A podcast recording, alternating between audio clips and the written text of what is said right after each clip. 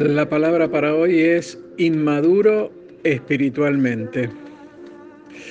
Cada ser humano desea triunfar en la vida. Nadie quiere terminar sus días dándose cuenta que todo lo que hizo fue un fracaso. Sin embargo, muchas veces la vida de los seres humanos está llena de desilusiones, desencantos, desengaños, más el deseo de Dios es de bien para todos los hombres. Con esto en mente, vayamos a un pasaje de la Biblia que está en Jueces 16:20 y trata sobre los acontecimientos anteriores a que Sansón cayera en manos de sus enemigos, los filisteos, y dice así: Y luego que despertó él de su sueño, se dijo: Esta vez saldré como las otras y me escaparé. Pero él no sabía que Jehová ya se había apartado de él. El pasaje nos muestra el triste final de un hombre, Sansón, que desde antes de que naciera había sido provisto para grandes cosas en las manos de Dios, pero el pecado lo destruyó y aquí podemos apreciar dos cosas que conducen al ser humano al fracaso. Una, ignorar el plan de Dios para la vida. Dos, pecar y seguir pecando sin temor a las consecuencias.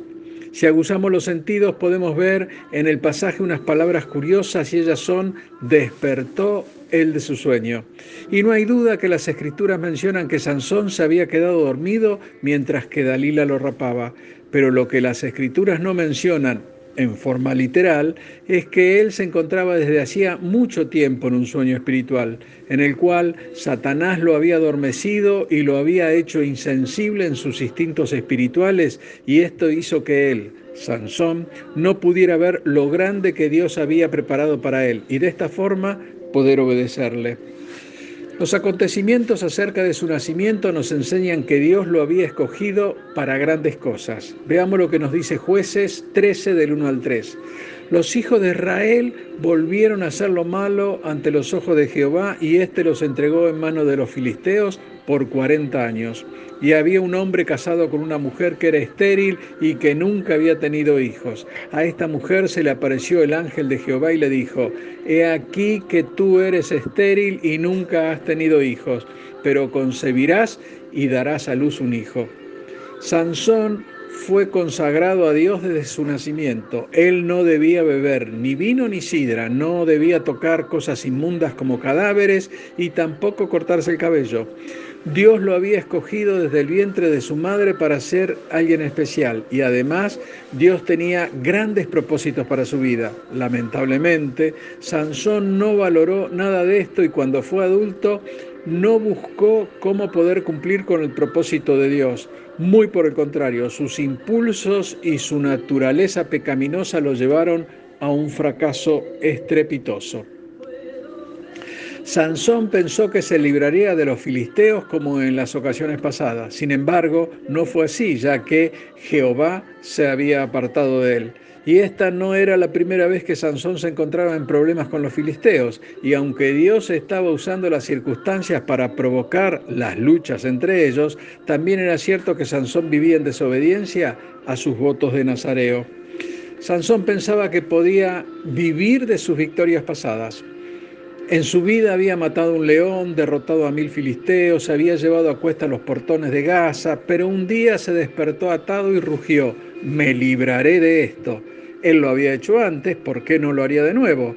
Pero durante la noche el Señor se había apartado de él y es así que la fuerza espiritual de Sansón se había agotado.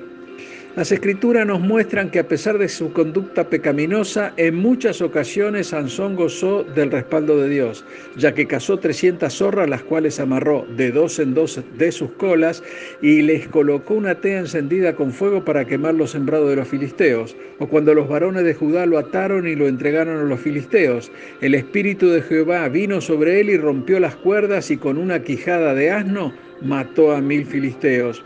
Luego Dios le proveyó en un arroyo de agua milagrosamente para que no muriera. Lamentablemente, Sansón creyó que el pecado era algo que él podía manejar, ya que siempre salía librado de sus problemas hasta que conoció a una mujer filistea que lo condujo a su fin. Esto podemos verlo en jueces 16, 4 y 5, que nos dice, después de esto aconteció que se enamoró de una mujer, la cual se llamaba Dalila, y vinieron a ella los príncipes de los filisteos y le dijeron, engáñale e infórmate en qué consiste su gran fuerza y cómo lo podríamos vencer, para que lo atemos y lo dominemos, y cada uno de nosotros te dará mil cien ciclos de plata. Y después de esto, Dalila le rogaba que le revelara el secreto de su fuerza. Y Sansón imprudentemente comenzó a jugar con su pecado diciéndole mentiras. Sin embargo, la persistencia de Dalila provocó que Sansón revelara la verdad de su fuerza y el pecado lo destruyó. Y esto provocó que la misericordia de Dios apartara de él. Y lo mismo puede pasar con nosotros si persistimos en un camino que no es el que Dios nos ha trazado.